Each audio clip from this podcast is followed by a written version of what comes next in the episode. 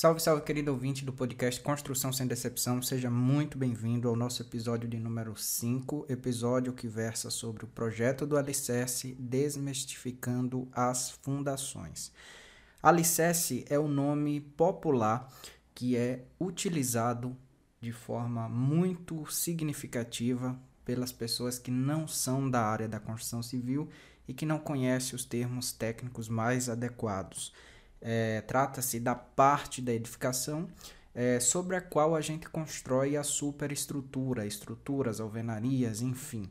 É geralmente uma estrutura enterrada né, que se responsabiliza pela recepção de todo o carregamento da edificação e transferir esse carregamento para o solo. Tá? Isso precisa ser feito de uma forma bem equacionada, bem dimensionada, de modo que a gente não tenha nenhum tipo de é, ruptura por ineficiência da estrutura de fundação ou por baixa capacidade de suporte do solo. E aí, é, nesse contexto, né, é, quando se fala em construção de alicerce, né, autoconstrução, que são as construções que são realizadas sem projetos e sem acompanhamento profissional técnico legalmente habilitado, é, muitas vezes é, os pedreiros fazem uso de sua experiência local né, para propor soluções de alicerce para as edificações. É, só que o solo, né, que é o material que na verdade vai é, se responsabilizar pela recepção desse carregamento da estrutura é, da edificação, né, da casa, ele é um material extremamente heterogêneo, é um material muito complexo, né? É, eu posso ter intrusão de solos com baixíssima resistência de capacidade de suporte, e essa intrusão pode acontecer a uma profundidade é, que a princípio parece não, não, não ser muito importante para o desempenho do solo, né, como é, material que vai receber essa carga, mas que ao longo do tempo a gente percebe que não é bem assim, tá?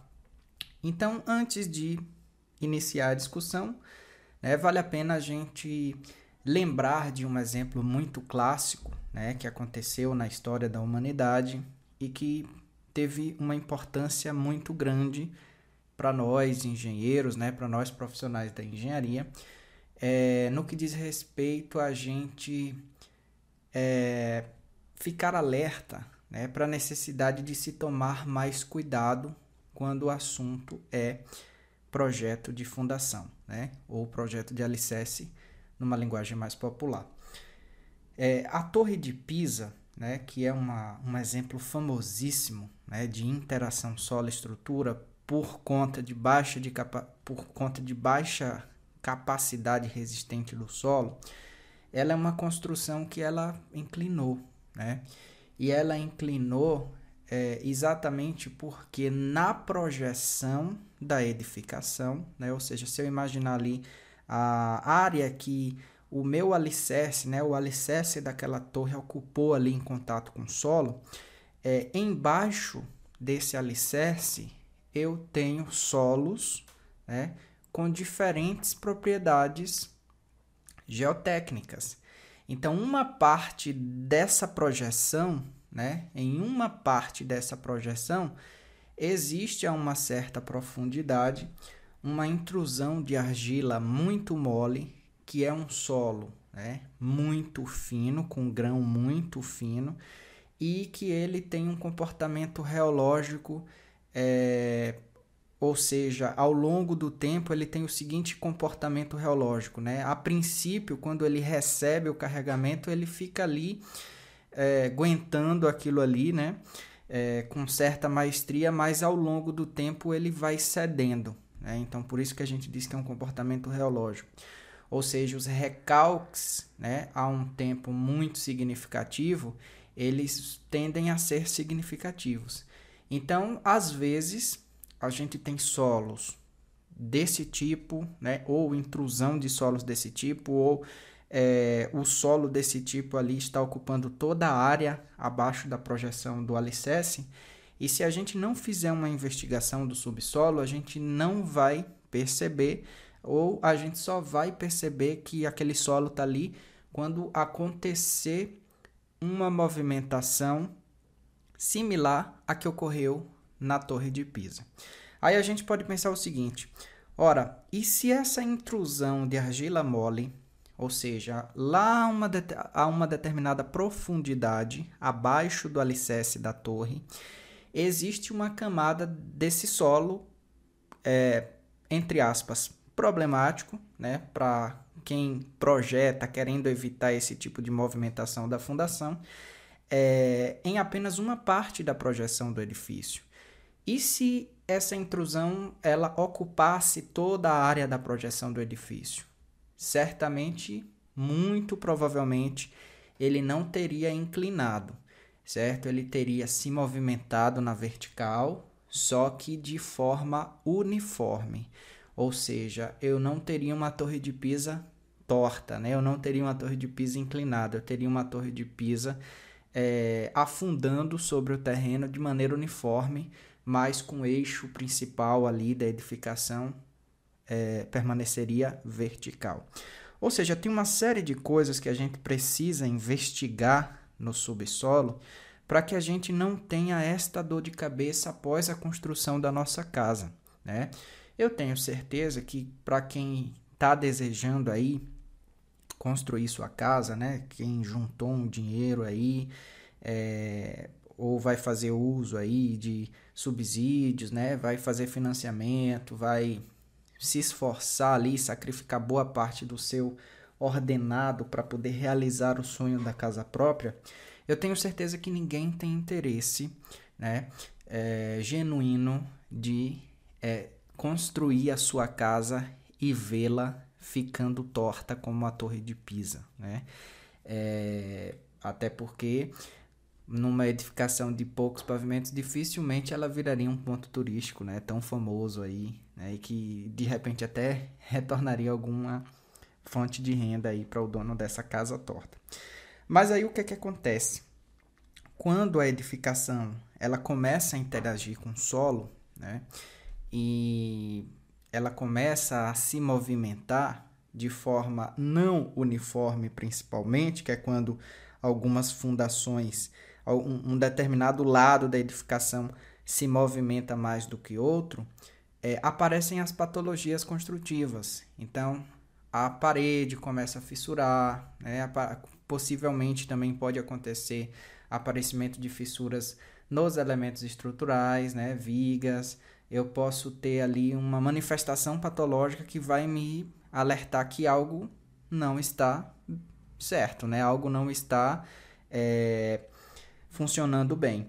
E isso pode ser a conta chegando para aquele projeto que não levou a sério toda toda essa parte necessária, extremamente importante que, que é a parte onde a gente faz a investigação do subsolo, né, por meio de ensaios, e interpreta esses resultados, o resultado desses ensaios, para a partir daí decidir qual é o tipo de fundação que eu vou utilizar e dimensioná-la, né? Ou seja, determinar ali sua profundidade de cota de apoio, é, tamanho, quantidade das estacas, se for o caso, bloco de fundação, enfim. Então, eu não tenho como é, decidir, bater o martelo sobre qual tipo de fundação eu vou utilizar se eu não fizer um ensaio de prospecção geotécnica, né? E aí, muitas vezes, o cliente, né, o potencial cliente que está pensando em construir, fazer tudo certinho, é, ele chega no projetista, né, no engenheiro que ele pretende contratar para fazer os projetos da casa, é, e às vezes esse profissional diz assim: olha, eu faço teu projeto, mas eu preciso que tu me entregue um relatório de SPT, né? E aí eu não vou entrar muito nas questões de é, comerciais, né, de falta de estratégia comercial e tudo mais, mas assim, no meu entendimento, é, o que é que eu penso?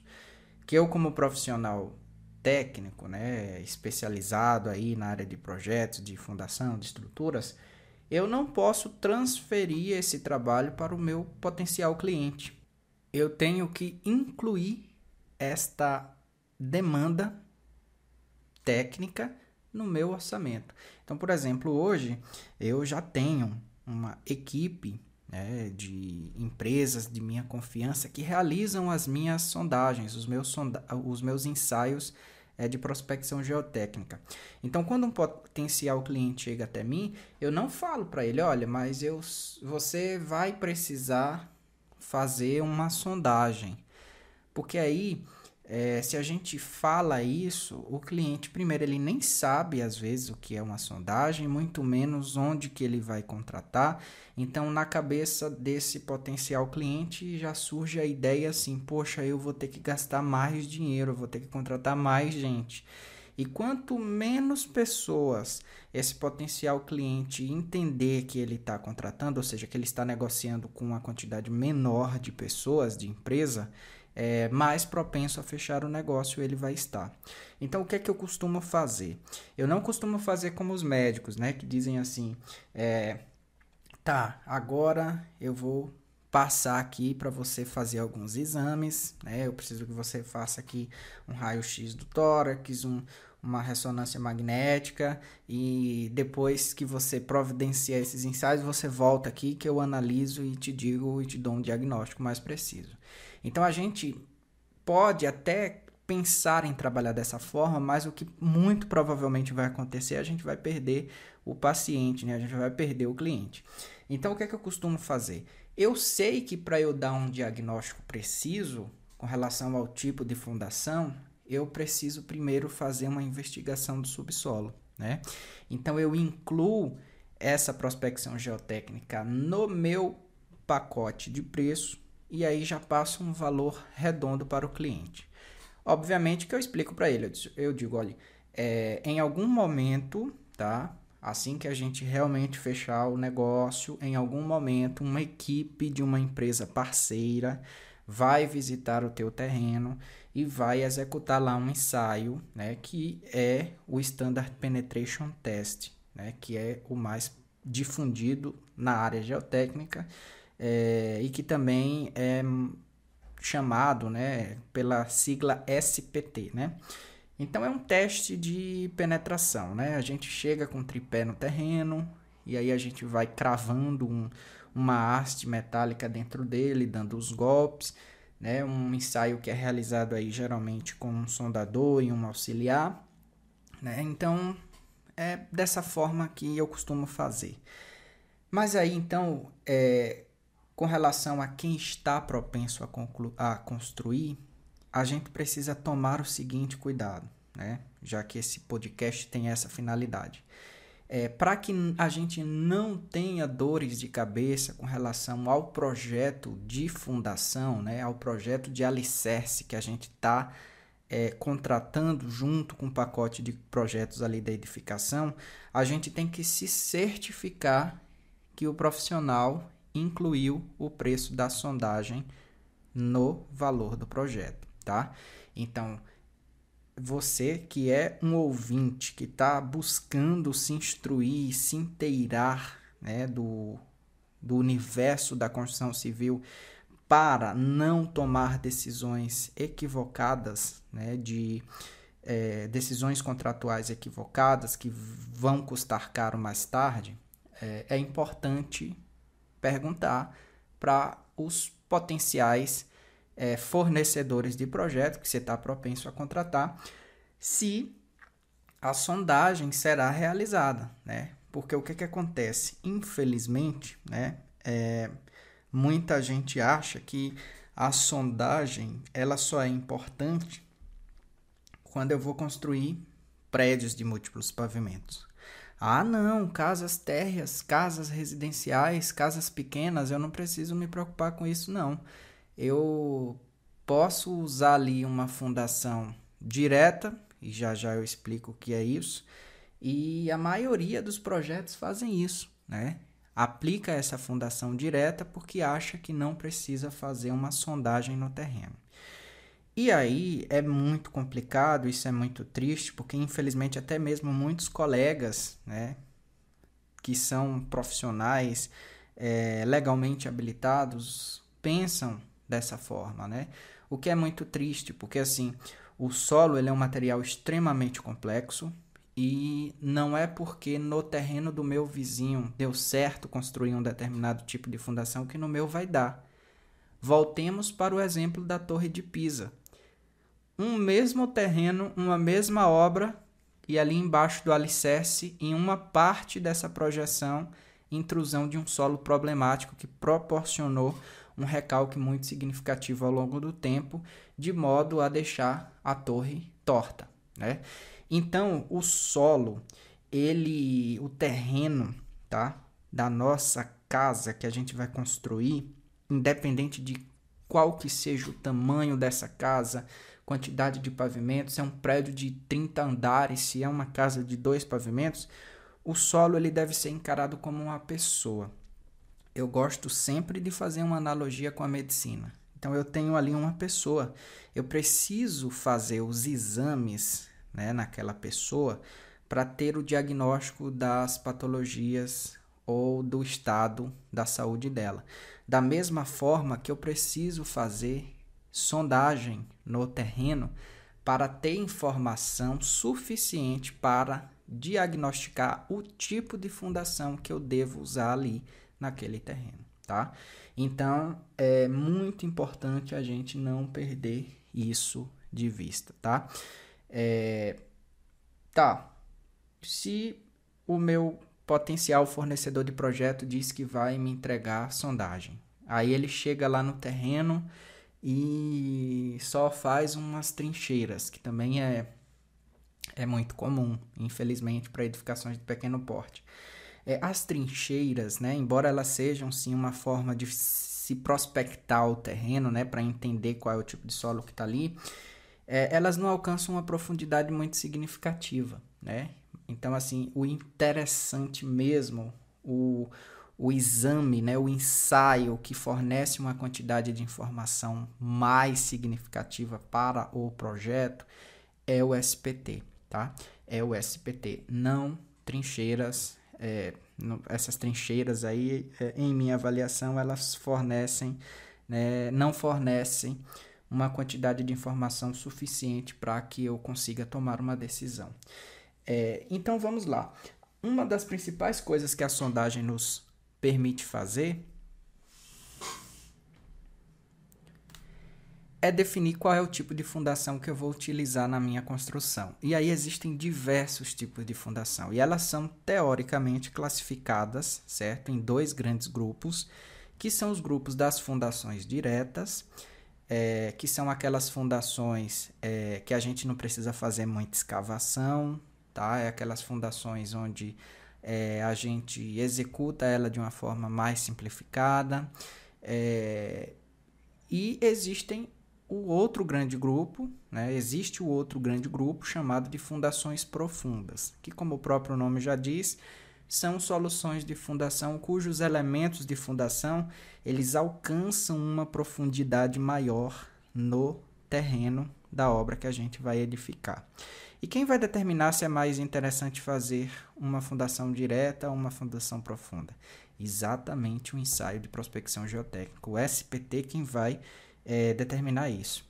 Poxa, mas eu acho que a fundação direta ela vai proporcionar uma estabilidade maior para minha edificação. Então eu não vou fazer a sondagem, já vou pedir para o meu projetista fazer o projeto considerando uma fundação profunda não é assim que as coisas funcionam. Porque, por exemplo, a gente pode estar diante de um terreno onde eu tenho um afloramento de rocha, né? É muito raso, né? ou seja, a rocha está ali a, a, uma profundidade muito rasa. E aí, quando eu começo a escavar, eu não consigo trabalhar, né? eu, não, eu, eu sinto dificuldade para escavar o terreno ou para, mesmo com o uso de martelete, destruir essa, essa camada rochosa ou de um solo um tanto mais resistente.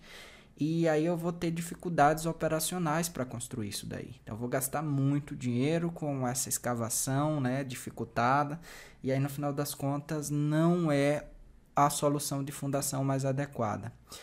E aí o que muita gente faz é o seguinte: ah, eu vou usar uma fundação rasa, uma fundação direta que faz parte do primeiro grupo, porque aqui no meu bairro todo mundo constrói dessa forma e nunca nenhuma casa teve problema. Tudo bem.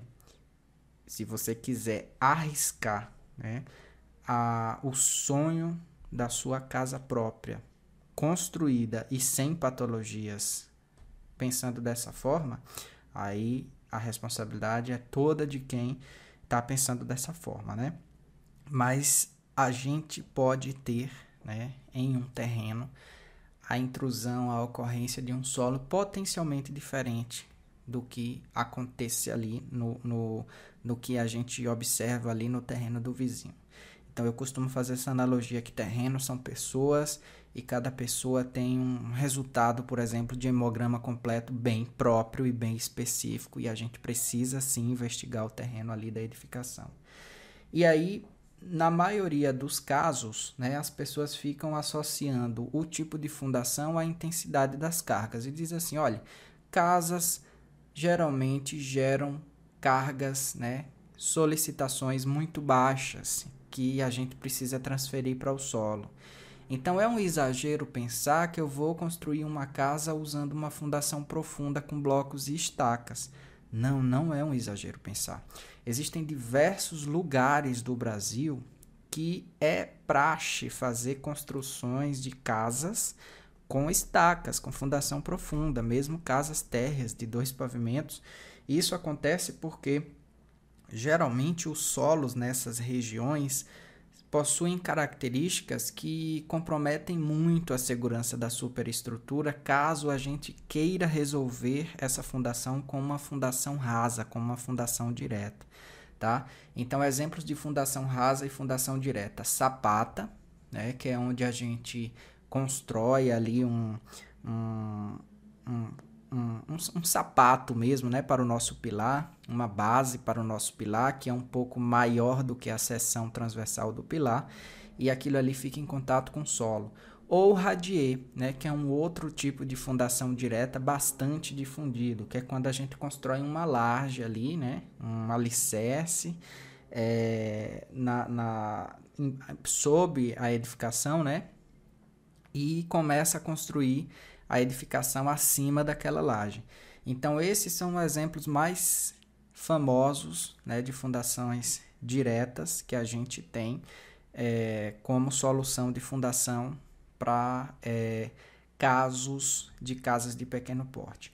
Só que Sapata e Radier, né, que é essa laje que eu comentei, né, esse alicerce em forma de laje, é, eles não devem ser definidos como tipo de solução que eu vou adotar na minha obra, porque o meu vizinho do lado usou e nunca teve problema, ou porque é, a carga que uma casa geralmente precisa transferir para o solo é baixa.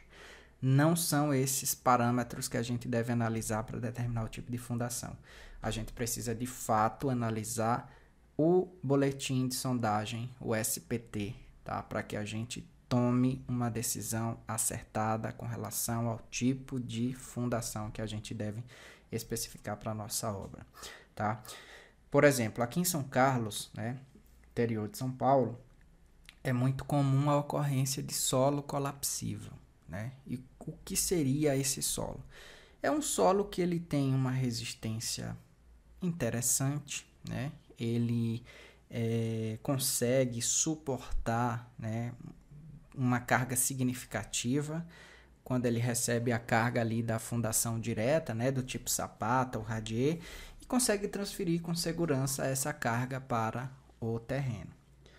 No entanto, se esse solo dito colapsível ele entra em contato com água, ele sofre um encolhimento ele sofre uma redução volumétrica brusca e aí é, eu tenho problemas patológicos na minha fundação.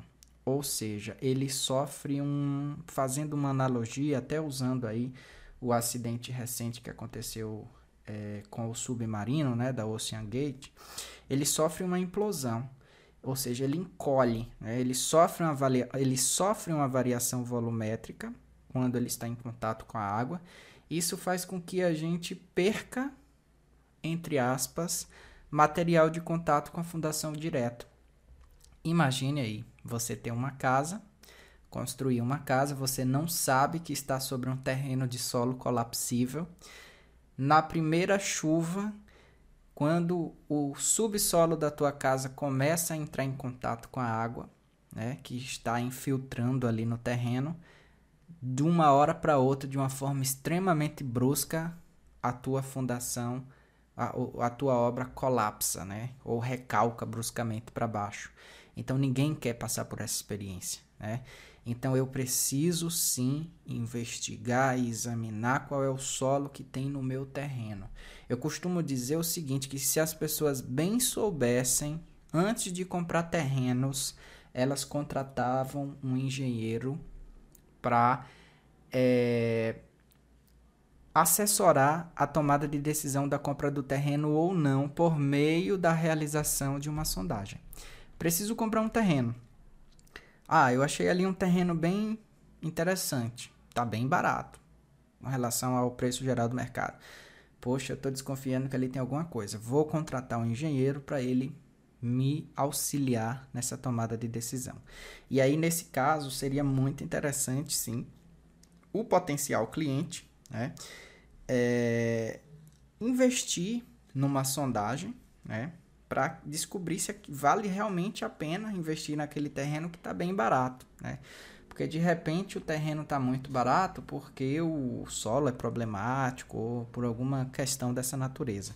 E aí, quanto é, mais problemático for o terreno, o solo do terreno, né? Quanto é, mais colapsível for o solo, quanto mais intrusão de argilas, né? Muito moles que geralmente patrocinam é, recalques ao longo do tempo, como que aconteceu lá na Torre de Pisa, mais cara tende a ser a minha solução de fundação, né? Porque sim, as fundações diretas, né, que envolve ali uma quantidade menor de escavação é, e uma quantidade menor ali, eventualmente também de, de uso de concreto, né, de material de construção, elas acabam custando menos do que as fundações profundas, né? De modo geral, tá? Mexer com custo não é assim, não é uma conta tão, tão direta, né? Mas eu arrisco a dizer isto, né? Que uma fundação direta tende a ser mais barata do que uma fundação profunda. E talvez por conta disso as pessoas é, adquiriram o hábito de é, adotar sempre fundações diretas para edificações térreas, né? exceto nos lugares onde a gente sabe que os solos são problemáticos e que é, seria perigoso usar fundações diretas. Mas aí, por exemplo, mesmo em cidades como São Carlos ou outras cidades do Brasil que tem a, a ocorrência de solos do tipo colapsível, é, pode acontecer também da gente ter um terreno que é, está localizado numa determinada região onde não ocorre solo colapsível, mas aí com essa ideia de dizer assim, ah, mas aqui em São Carlos todo mundo usa estaca para construir casa. É, eu quero minha casa com estaca também. E aí você vai lá e faz um projeto com uma fundação muito mais cara do que a que você precisa e gasta muito mais dinheiro do que é, você teria gasto se você tivesse investido numa examinação do subsolo, numa sondagem, né, feito ali a prospecção geotécnica do terreno e é, verific tivesse verificado que não há ocorrência de solo colapsível ali na, na, na no terreno que você comprou. Né? Então, é, a investigação é muito importante. É muito importante, porque a falta dela tende sempre a fazer a pessoa gastar mais dinheiro, né? Seja porque está usando uma fundação profunda no lugar que não precisa, seja porque decidiu fazer uma fundação direta no lugar que não poderia ter esse tipo de fundação e apesar de, de pagar pouco, né, de ter entre aspas economizado o dinheiro da sondagem e ter executado um tipo de fundação mais barato, a conta vai chegar mais tarde quando acontecer uma chuva, por exemplo, no caso do solo colapsível, ou quando esse recalque, né, é, patrocinado por intrusões de argilas muito moles, é, eles forem acontecendo ao longo do tempo, né? Então aí imagina você gastou ali uma nota no porcelanato do piso da sua casa, né? Gastou uma fortuna também com instalação, que não é barato, e aí do nada uma chuva, um solo colapsível faz o seu piso é, rachar, né? Diante de uma movimentação brusca é, da sua fundação direta. Ou seja, ninguém quer passar por isso, né? Ninguém quer ter essa experiência mal sucedida. Então é por isso que é, eu decidi, né? É, construir esse podcast que tem sido inclusive muito ouvido pelas pessoas, né? Inclusive eu agradeço a você por ser um dos nossos ouvintes. É, e, e, ele tem sido muito ouvido, inclusive por pessoas que são da área de engenharia, né? O que, o que me deixa muito feliz também. Apesar dele é, ser construído, ter sido construído e formatado para alcançar pessoas é, que não necessariamente são da área da engenharia que estão propensas a construir, tá? É, vamos falar agora um pouquinho sobre esse ensaio, né? Ensaio de SPT, é, porque quando eu vou contratar, né? Quando eu vou contratar o meu pacote de projetos com um profissional, eu tenho que me certificar de que ele vai fazer uma sondagem, tá? Só que existem vários tipos de sondagem, né? Então, é, a gente, é importante a gente, como potencial contratante, né, vocês como potenciais contratantes, também perguntar assim, que tipo de sondagem você vai fazer? Né, trincheiras não, né? Já descartando que você não quer que faça só uma trincheirinha lá no terreno. É, e aí, espera-se né, que o potencial fornecedor do projeto responda, não, nós vamos fazer um SPT, né? Um SPT. Então, o SPT é o ensaio mais difundido, tá? Embora existam outros, existe o CPT, que é o Cone Penetration Test, existem outro ensaio chamado GPR, né? Que é um ensaio que é, a gente passa com um carrinho que emite ondas numa determinada frequência dentro do terreno e essa onda vai e volta, né? E aí a gente tem uma prospecção é, não destrutiva, vamos dizer assim. É, eu já tive experiência profissional com GPR, com SPT, ainda não tive experiência profissional com CPT, mas o CPT é um tipo de sondagem bem parecido com SPT, só que com a diferença que a gente tem uma é, a gente tem informações que seriam mais significativas caso a gente é, após a análise dos resultados do ensaio, verifique que seria interessante construir uma fundação profunda, tá? Mas é muito raro, pelo menos é, para a realidade de mercado que eu conheço, né, que fica aqui também bem registrado isso, é, para a minha visão de mercado, para a realidade que eu consigo enxergar assim, é, com base na minha experiência, é muito raro, não é muito comum o pessoal fazer sondagem do tipo CPT, mas ela existe e ela é tão boa quanto a SPT. Na verdade, o pessoal que mexe com pesquisa de geotecnia, né, até acha o CPT muito melhor do que o SPT, né? Então, assim, se o teu potencial fornecedor de projeto disser assim, não, a gente não trabalha com SPT, a gente trabalha com CPT. Então, pelo amor de Deus, não desconsidera contratar essa pessoa só porque é, eu falei aqui no podcast que o SPT ele é o mais famoso, né? ele é o mais tradicional.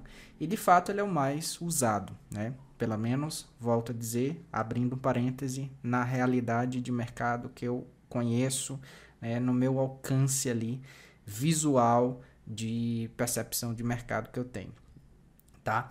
Mas o que é o SPT? Um ensaio invasivo que a gente vai no terreno e coloca uma sonda dentro dele. É como se a gente estivesse fazendo uma punção venosa no laboratório de medicina, né? no labo, numa clínica, né? no laboratório de exames. Então, o que é que a gente faz quando a gente vai tirar sangue? A gente passa por uma punção venosa, né? E o pessoal extrai, faz a coleta do nosso sangue para poder analisar ele em laboratório, tá? A diferença com relação ao SPT é que a gente também vai extrair solos, a gente vai introduzir uma sonda no terreno, fazer uma punção no terreno e vamos extrair solos desse terreno. Só que essa, essa intrusão ela acontece, ela não é como no caso da agulha quando a gente vai tirar sangue, né? Que a gente é furado ali e a agulha fica ali parada. Não. Essa intrusão de, dessa sonda no terreno, ela acontece com auxílio de golpes. Então a gente fica dando porrada na, na cabeça da sonda para conseguir empurrar ela e fazer ela penetrar camadas, né, profundidades cada vez maiores do solo. E aí a cada metro sondado, a gente retira a sonda e esvazia ela para conseguir fazer com que ela capture mais materiais nos metros seguintes. Assim, de uma forma bastante simplificada, é mais ou menos isso que acontece no ensaio de SPT. É um ensaio que gera um pouco de sujeira, né? Porque eu tenho que também fazer circular água dentro dessa sonda enquanto eu estiver avançando com furo. Então, vai ter um certo lamaçal ali na, na obra, né? No terreno, enquanto esse ensaio estiver sendo realizado, mas ele é muito útil. E aí, é, quando eu estou empurrando essa sonda dentro do terreno e dando essas pancadas, essas pancadas elas estão sendo contabilizadas pelo sondador. Quanto mais pancadas eu precisar dar para conseguir fazer com que essa sonda crave, né, seja penetrada no, no terreno, mais resistente tem de ser meu solo. Né? E quanto menos pancadas eu preciso dar na sonda, menos resistente é meu solo. Para vocês terem uma ideia, a sonda, por ela, ser, por ela ser metálica, né, ela é um tanto pesada. Então, existem solos ou camadas de solos que a gente só encosta a sonda na camada e nem precisa dar pancada, ela já afunda lá porque o solo é, tem a resistência muito baixa. E às vezes acontece da gente ter um solo com uma resistência muito boa em uma determinada profundidade e quando a gente atravessa essa camada muito boa, muitas vezes acontece da gente descobrir que existe uma camada com resistência muito ruim, que é o caso, volto a dizer, da Torre de Pisa. Né? Então, a trincheira ela não é eficiente por isso, porque ela só consegue avaliar ali a camada inicial. Né? Ela pode até dar indiretamente uma ideia para o empreiteiro qual que vai ser a dificuldade que ele vai ter para poder construir as vigas baldrames e tudo mais, mas ela não traz muitas informações com relação ao solo, tá? É, tá, mas quantos metros de profundidade eu tenho que ir, tá? É, existe uma norma técnica, certo? Publicada pela ABNT, que é uma norma de 83 o, a norma é a NBR 8036. É uma norma extremamente antiga, mas que nunca foi cancelada nem atualizada. Ou seja, ela ainda está em vigor no momento que eu estou gravando esse podcast, que vou deixar registrado aqui, que é dezembro de 2023, tá? Ela ainda está em vigor no dia 17 de dezembro de 2023 é, e eu desconheço aí que existe algum comitê técnico trabalhando no, na atualização dessa norma ou no cancelamento da mesma. Então ela ainda está válida. E o que é que essa norma diz? Que a quantidade de furos que eu preciso fazer no terreno depende da área. Né? Depende da área é, construída ali da minha edificação. Então, ah, mas eu não tenho ainda o projeto arquitetônico, eu não sei quanto que qual que vai ser a, a projeção da minha edificação na, na, no terreno. Essa norma também faz previsões para é, estudos de viabilidade. Né? Então vamos fazer um estudo de viabilidade no terreno, faz pelo menos três furos, né? para que a gente tenha mais ou menos uma noção de como é que está o solo. Ah, mas é, definir a quantidade de furos não é suficiente para programação ou planejamento de um ensaio de SPT. Eu preciso definir também qual é a profundidade que essa sonda vai ser introduzida no solo. E aí existem alguns parâmetros comerciais, né? Por exemplo, nenhuma empresa de sondagem é, faz a realização do ensaio caso você não contrate no mínimo 30 metros penetrados, por exemplo. É, eu estou falando esse valor de referência porque é o praticado pelos profissionais que são meus parceiros na área de prospecção geotécnica. Pode variar de uma empresa para outra, pode ser que tenha uma empresa que não trabalhe com menos de 40 metros, pode ser que tenha empresa que não trabalhe com menos de 20 metros. As que eu costumo trabalhar não é, fecha nenhum contrato de SPT sem que a gente é, sonde no mínimo 30 metros, né? Então, o que é que a gente pode fazer? A gente pode determinar ali três furos, né? E é, pedir 10 metros de profundidade em cada um deles, né? Se durante a execução do ensaio o sondador perceber que o solo está muito problemático, ou seja, está com índice de penetração muito baixo e ele está é, encontrando camadas de solo muito moles, Sempre durante a execução do ensaio, o sondador entra em contato com o engenheiro, né, que, que solicitou o exame, o ensaio, e pede uma tomada de decisão, né? E aí, eu paro realmente no décimo metro ou avanço? E aí o engenheiro vai dizer assim, me passa aí quais foram os, os índices de resistência à penetração que teve. Aí o pessoal vai passar e o engenheiro vai decidir. Então, já aconteceu comigo, por exemplo, deu prescrever inicialmente três furos de 10 metros cada um e depois ficar com três furos de 15 metros. Obviamente que a gente tem que depois remunerar a empresa né, por esses metros adicionais. Mas eu achei que seria prudente avançar mais 5 metros e com base nos resultados que a gente analisa, a gente pede para parar o ensaio ou não. E a própria norma né, de prospecção geotécnica, ela prevê critérios de paralisação. Né? A norma que versa sobre o ensaio de SPT, ela tem critérios de paralisação também, que são muito bem conhecidos pelo sondador.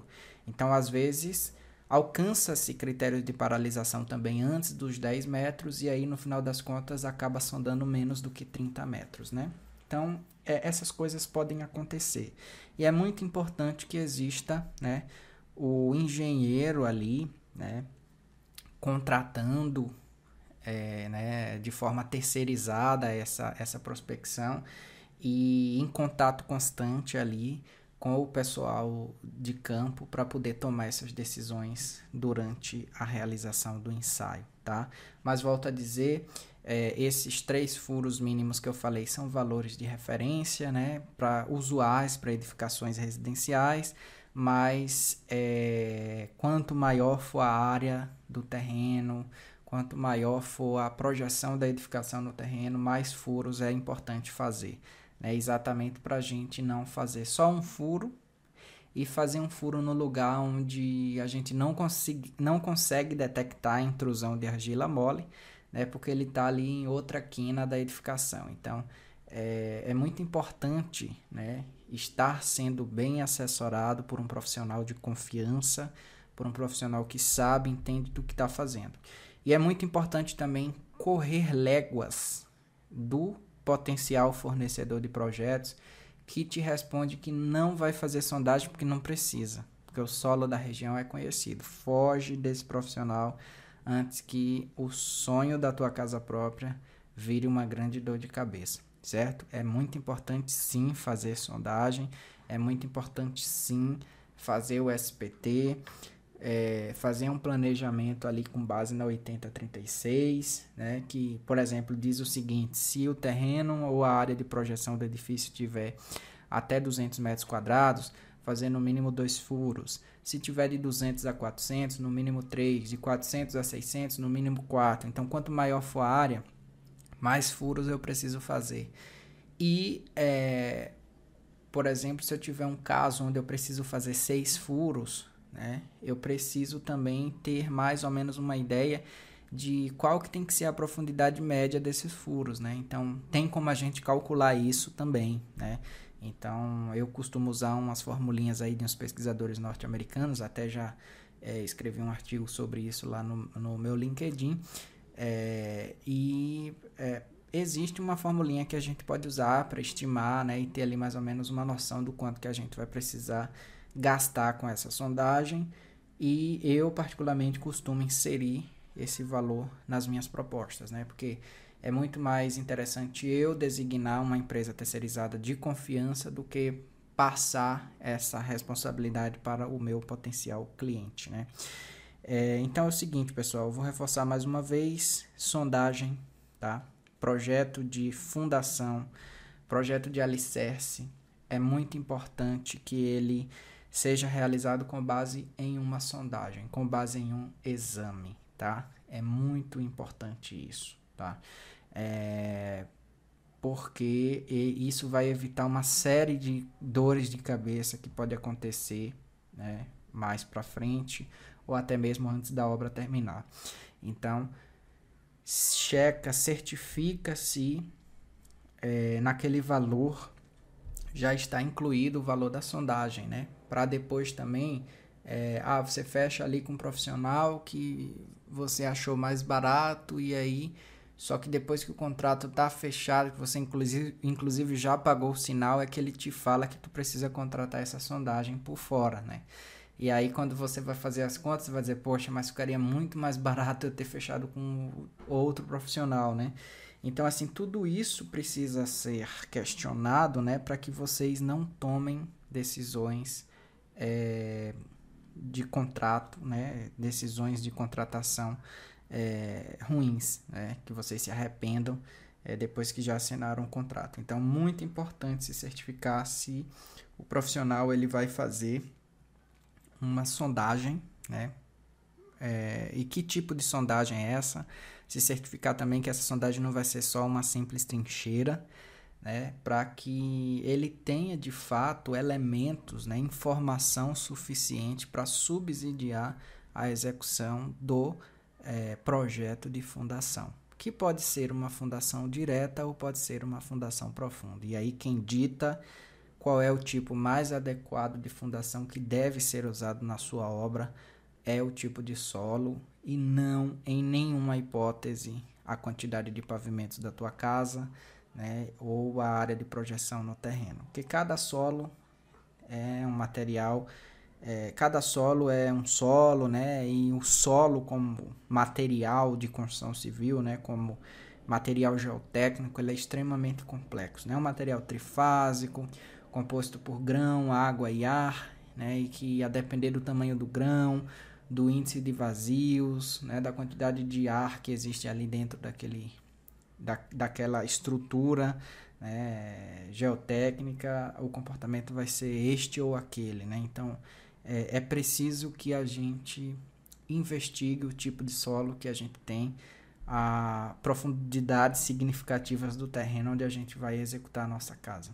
Tá? Então é isso, meu alerta nesse episódio de número 5 é esse é, não se deve é, fazer, né, cometer o erro de contratar pessoas que pensam dessa forma, né, que é, a, a, não precisa de sondagem, que como é casa vou sempre fazer fundação direta, né, então não deixem para pagar essa conta, é, para ter essa dor de cabeça aí ao longo da decisão dessa por conta de uma decisão contratual é, equivocada, tá?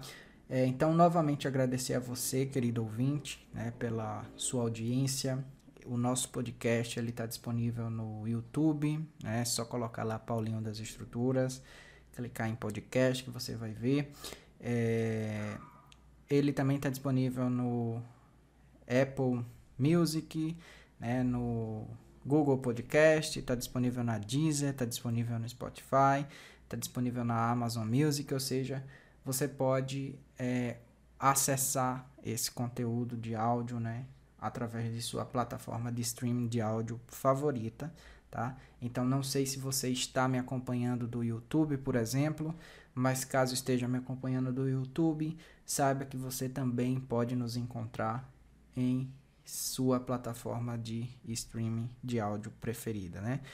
Spotify, Apple Music, Apple Podcast, né? Perdão, é, Amazon Music, é, e Deezer, tá? A gente está lá em todos e Google Podcast também. A gente está ocupando aí todos esses espaços porque o nosso objetivo é levar informação para as pessoas que não necessariamente são da área da construção civil e que não querem ter dor de cabeça com a construção de suas casas. Tudo bem? Eu vou ficando por aqui e até o nosso próximo episódio.